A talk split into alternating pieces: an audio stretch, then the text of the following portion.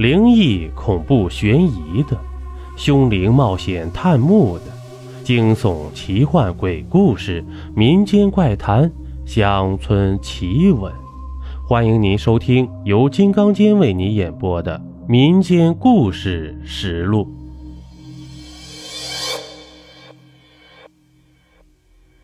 欢迎您继续收听《炼尸》第十七集。我要怎样才能暗示我的父母呢？这是最最最困难的，因为如果太明显了，那么很可能连我的父母都有可能遭遇不幸；但是如果太深奥了，那么我的父母又不能理解。这一招真是毒啊！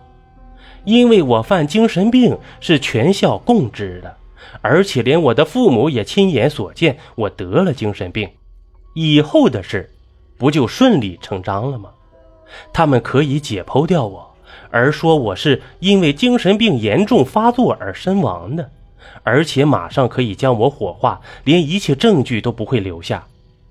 我坐在椅子上，而隔着玻璃窗的是我亲爱的父母。透过麦克风传来的是：“小棍，小棍。”怎么会这样？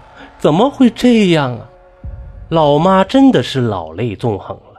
老爸在一旁安慰着，但是我看得出他的眼中充满了不解的神色。我突然灵机一动，双眼痴呆着望着天花板，嘴里喃喃地说着：“我是一只蚂蚁，我是一只蚂蚁，我是一只蚂蚁。”老爸不是曾经告诉过我，他是用蚂蚁来做那个生物试验的吗？那他就应该明白我的意思。老妈的哭声啊，是越来越大了，几乎连身体都瘫倒在地上。老爸一边安慰着他，一边扶着他。我不知道他究竟听明白了没有，或是根本没有听到。你不知道吗？我是一只蚂蚁，蚂蚁。我更加大声地说道：“老妈的哭声这么大，还不如当场休克来的更好一点。而且老爸为了不让她过分悲伤，就扶着她走了出去。我心里有些不安，如果老爸没有听懂怎么办呢？”很快，我就被带回了那间冷藏室。我不知道接下去将会发生什么，心中总是忐忑不安。不知过了多少时间，门儿。又被打开了，推进来的竟然是一辆手术推车，我的心一下子沉了下去。难道马上就要让我提供人体器官了吗？咔嚓，将我锁在了手术车上，在昏黄的灯光下东转西转。原来一号楼啊，竟然还有这么多的秘密。最后啊，进入了一个灯火通明的手术室。有数个身着白大褂、口的医生在那里准备工具。看到我被推进去，为首的那一个手拿着一把手术刀，在我的脸上比划了一下：“我们要干什么？你知道吗？”哈哈哈，就是那个声音低沉的家伙。他到底是谁？我的内心万分恐惧。他们要解剖我呀！我们要把你的器官一个一个一个的摘下来，不要害怕，不会痛苦的，这是一个很快乐的感觉，在全身麻木中进入到一个极乐世界，而那个领渡人就是我，我拼命的挣扎着。但是我无法动弹，恐惧从我全身的毛孔中冒出来，又再从我的眼睛里穿进去。这是一种让人发疯的恐怖啊！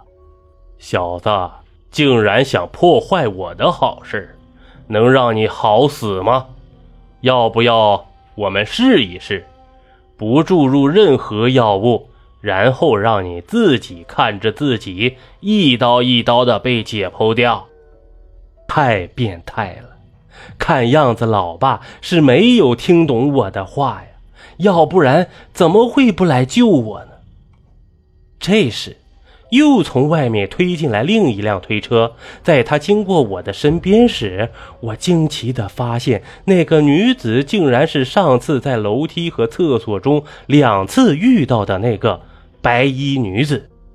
小子，我们不会那么便宜你。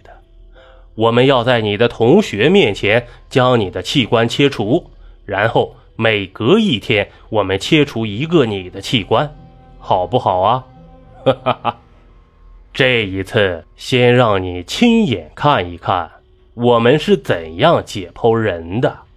你是学医的，你要看仔细哟。他将我的双眼用夹子夹紧，以使我不能闭上眼睛。有吃过猴头的吗？用一张桌子将猴头夹紧，然后用利刃将头盖骨划开，用小榔头轻轻一敲，猴子吱吱大叫，然后揭开头盖，脑子还直冒起热气。但是那只是猴子呀，我们并未能体会到真正的恐怖。而现在，他们要在我的眼前分解一个活生生的人。邀您继续收听下集。